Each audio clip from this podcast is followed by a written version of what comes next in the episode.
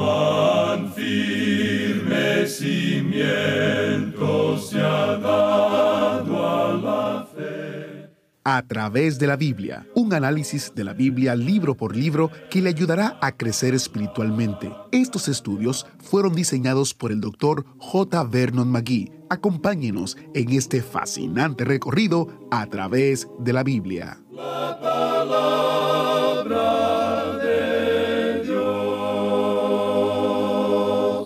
Bienvenido a través de la Biblia, el programa donde conocemos a Dios en su palabra. Soy su anfitrión, Heiel Ortiz.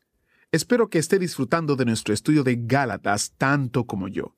En pocos instantes llegará al micrófono la voz de nuestro hermano Samuel Montoya para hacer la exposición de los pasajes bíblicos escogidos para esta jornada. Gálatas capítulo 2, versículo 19 a Gálatas capítulo 3, versículo 5. Y quiero aprovechar el tiempo para recordarles los recursos destacados que tendremos durante el mes de julio. Son descargas gratuitas de estos dos recursos. El primero, un comentario de Primera y Segunda de Corintios y Gálatas. Este material está disponible como descarga gratuita y el librito La ofensa de la cruz. La cruz de Cristo es una ofensa estética, una ofensa intelectual y una ofensa a nuestro orgullo. ¿Por qué es necesaria la cruz? Este librito nos ayuda a responderlo basado en Gálatas capítulo 5, versículo 11. Para más detalles, visite nuestro sitio web a través de la Biblia.org y deslice hacia abajo y haga clic donde dice Recursos destacados. Iniciamos nuestro tiempo en oración. Padre Celestial, estamos agradecidos por tu palabra y tu gracia en nuestras vidas. Por favor, enséñanos algo nuevo hoy, algo que nos ayude a conocerte y servirte mejor. En el nombre de Jesús oramos. Amén. Con nosotros, nuestro maestro Samuel Montoya y el estudio bíblico de hoy. Regresamos hoy, amigo oyente, al segundo capítulo de esta epístola del apóstol Pablo a los Gálatas, y en nuestro programa anterior habíamos avanzado hasta el versículo 20. Dijimos algunas cosas breves en cuanto al versículo 20, pero antes de entrar de nuevo en este versículo, permítanos volver al versículo 19, y quisiéramos que usted note algo que Pablo decía en este versículo. El versículo 19 del capítulo 2 de esta carta a los Gálatas dice, Porque yo por la ley soy muerto para la ley, a fin de vivir para Dios. Lo que Pablo está diciendo aquí es sencillamente lo siguiente. Él dice que cuando Cristo murió, Él murió por mí. Él murió en mi lugar porque la ley me había condenado. Usted puede apreciar que la ley es la ministración de la condenación. La ministración de la muerte es como la llama el apóstol Pablo en su segunda carta a los Corintios capítulo 3. Me condena. Aún bajo el sistema legal, Dios tendría que haber destruido la nación. Pero Él les dio el sistema de sacrificios, cinco sacrificios, todos ellos señalando hacia Cristo. Dios, por medio de su gracia maravillosa, es capaz de salvar, y por tanto este propiciatorio era un trono de gracia donde una nación podía encontrar el perdón de sus pecados. La ley, por tanto, me condenaba, la ley, por tanto, me acusaba y ha acusado al hombre. Nosotros somos culpables ante la ley, así es que la ley es en realidad responsable por la muerte de Jesús por nosotros. La ley nos condenaba, así es que teníamos que morir. Pues bien, entonces, si yo estoy muerto para la ley, entonces debemos ser francos. Si yo estoy muerto para la ley, yo ya no soy responsable ante la ley. La ley ya me ha matado, me ha ejecutado, estoy muerto, estoy muerto ante la ley. Por tanto, la ley no puede hacer por mí lo que Cristo ha hecho por mí. Él no solo tomó mi lugar y murió por mí, sino que Él hizo algo más. Él fue capaz de darme vida. Él regresó de entre los muertos.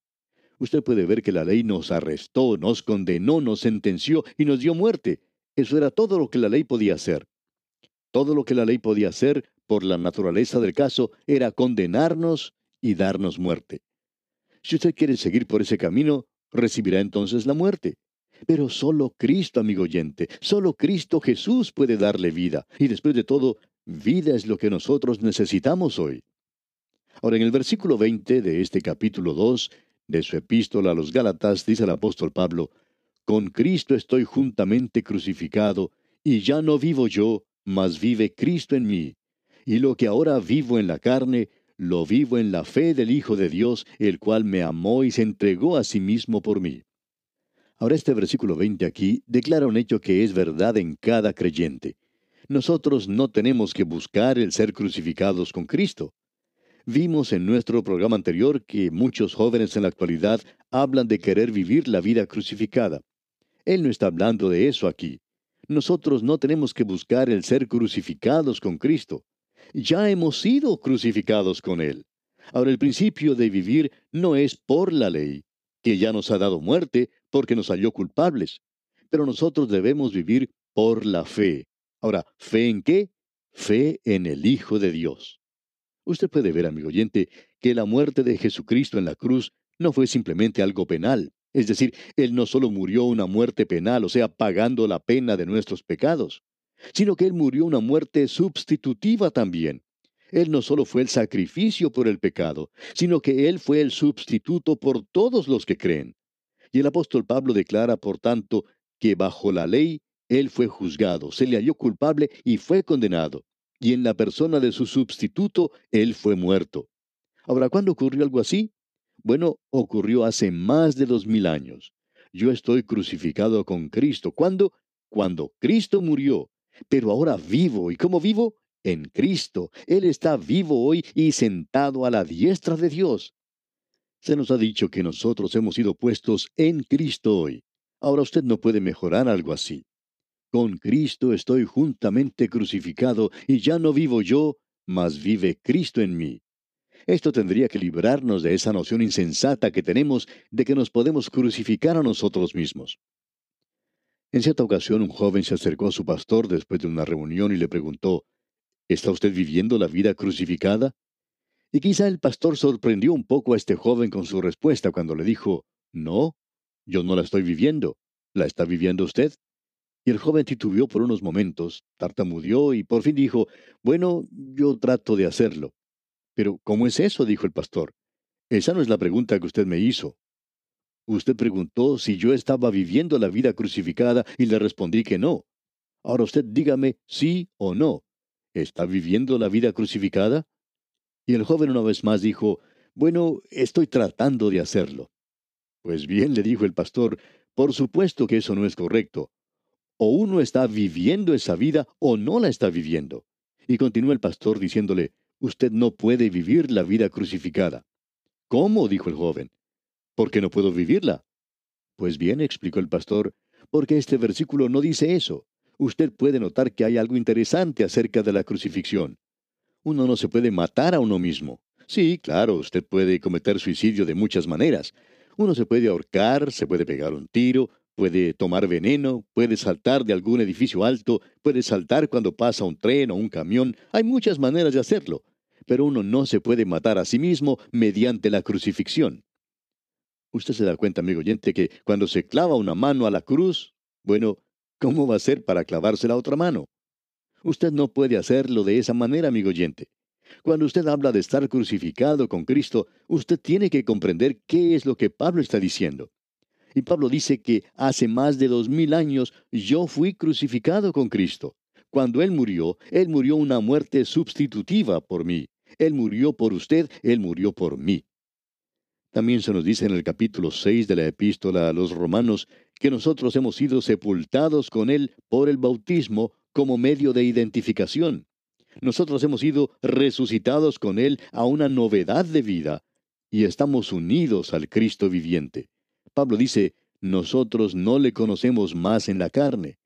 Él no es el hombre de Galilea caminando alrededor de la mar de Galilea.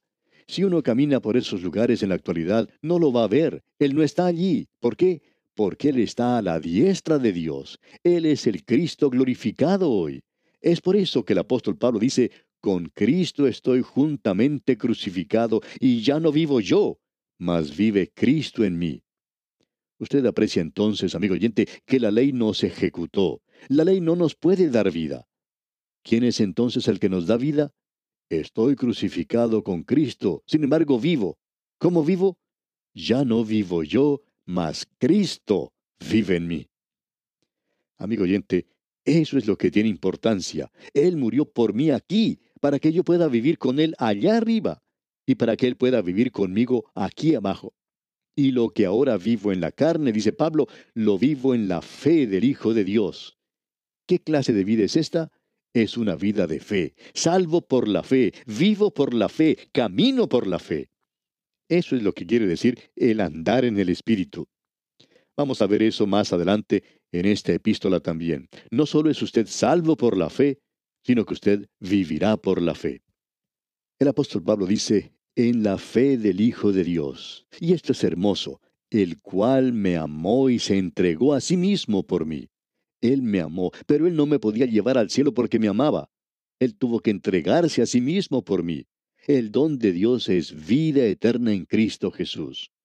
Y usted solo puede recibir ese don, ese regalo, por la fe. Es lo mismo que cualquier otro don o regalo.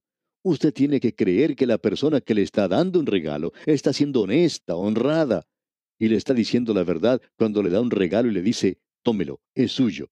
Y usted tiene que extender su mano en fe y tomarlo. Usted no sabe lo que la otra persona va a hacer. Ella puede quitárselo de pronto.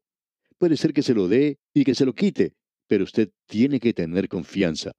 Ahora Dios le ofrece a usted el don de vida eterna en Cristo Jesús. Este versículo es una de las razones por la cual creemos que el apóstol Pablo estuvo presente en la crucifixión de Cristo.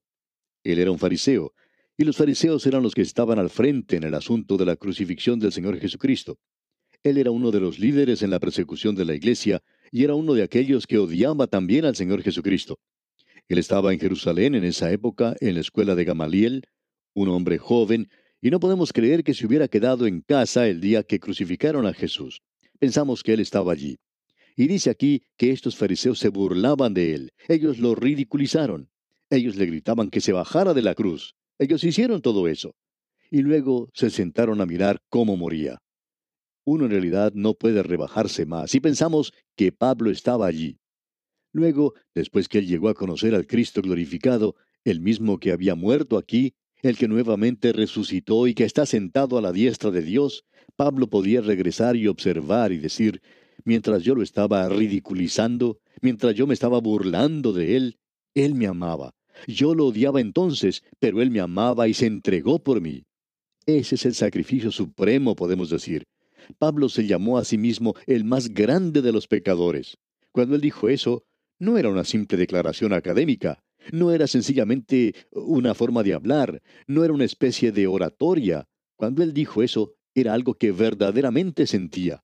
Él era el más grande de los pecadores. ¿Por qué?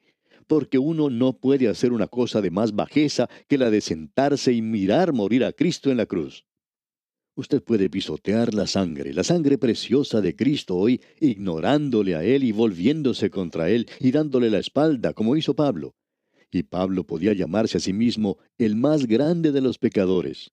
Era por esa corona que el Señor Jesucristo dijo, Padre, perdónalos porque no saben lo que hacen. Y este hombre Saulo de Tarso se convirtió en el apóstol Pablo y luego dijo, Él me amó y se entregó a sí mismo por mí. Él dijo, cuando yo lo estaba odiando, Él me estaba amando, y Él se estaba entregando a sí mismo por mí para que yo pudiera tener vida.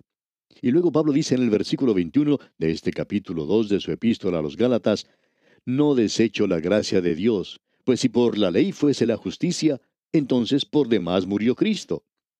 Pensamos que lo que aquí se quiere decir es simplemente lo siguiente, que si hubiera habido cualquier otra forma para salvar a los pecadores, entonces Dios hubiera utilizado ese método.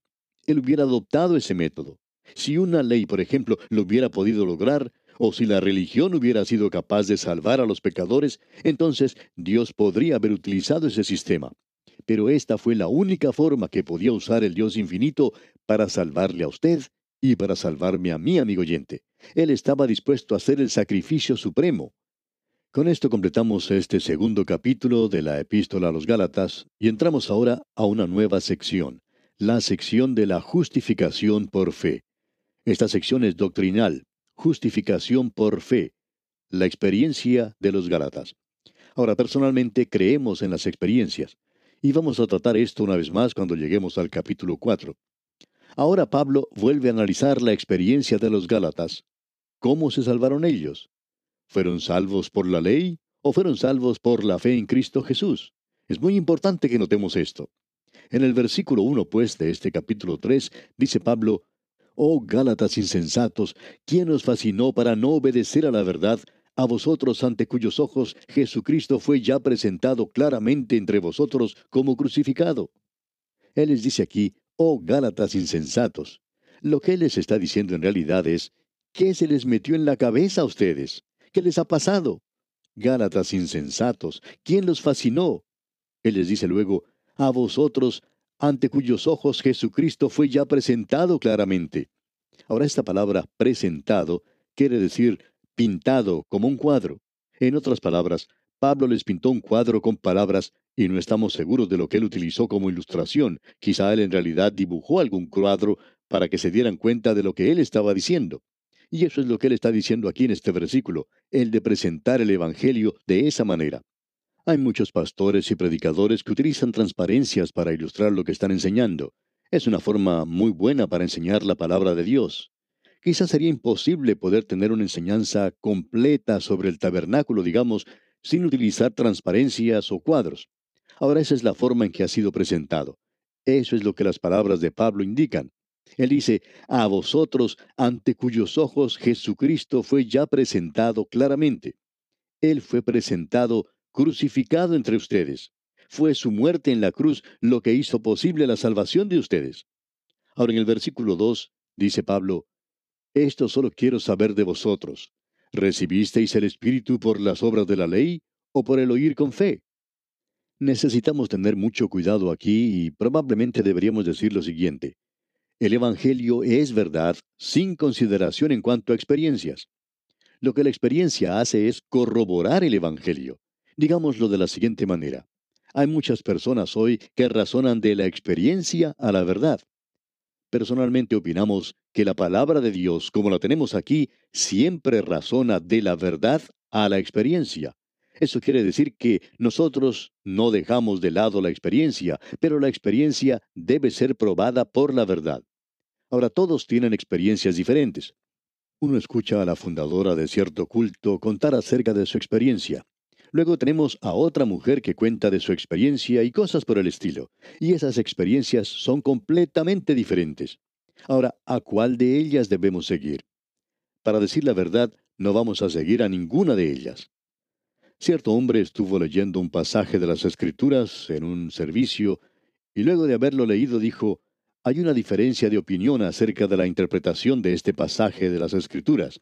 Por tanto, nosotros no queremos causar ninguna clase de controversia aquí, así es que les voy a contar acerca de mi experiencia.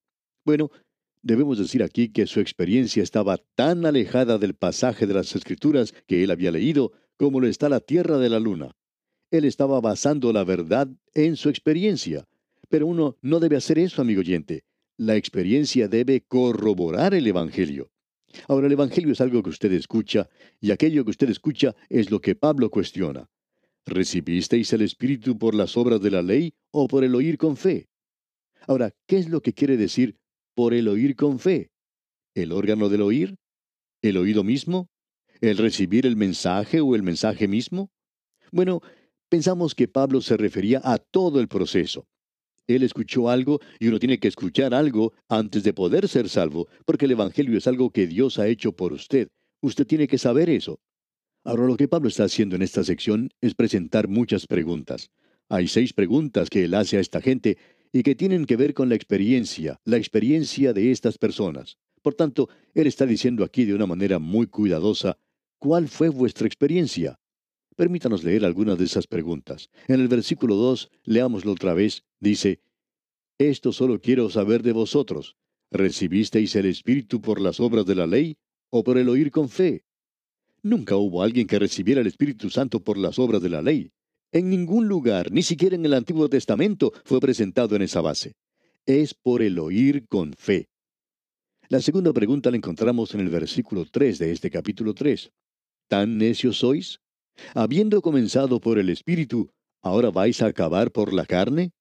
En otras palabras, si el Espíritu Santo es el que los ha convertido y los llevó a Cristo, y ahora el Espíritu Santo de Dios vive en ustedes, ¿van a regresar a la ley que fue presentada para controlar la carne y piensan que pueden vivir en un nivel superior?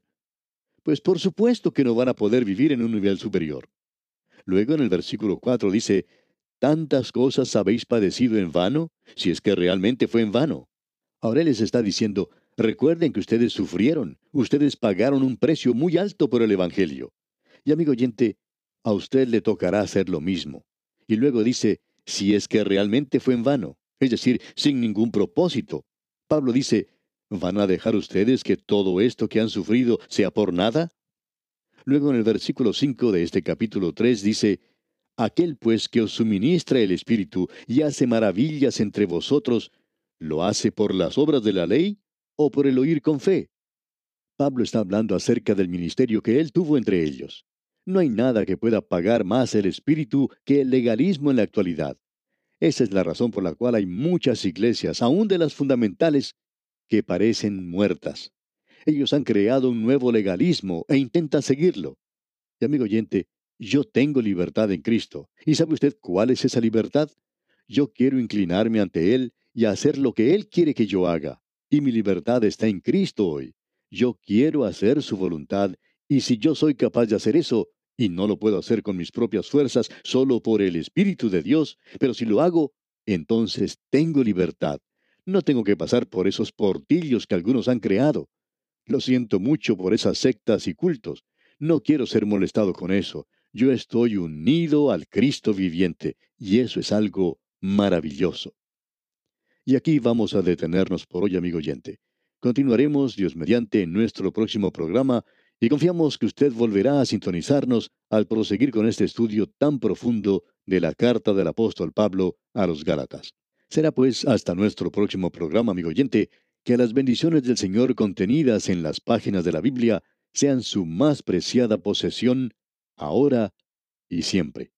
Muchas gracias al maestro Samuel Montoya por guiarnos en el estudio de hoy.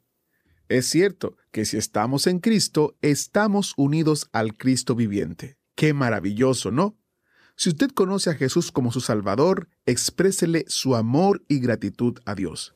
Si aún no lo conoce, no deje que el día termine sin enfrentar su necesidad y pedirle a Dios que le muestre el camino para conocerlo. Si desea ayuda para comprender qué significa ser salvo, visite a través de la Biblia.org y haga clic en la foto que dice ¿Cómo puedo conocer a Dios? Allí usted encontrará unos recursos del Dr. McGee que le serán de ayuda.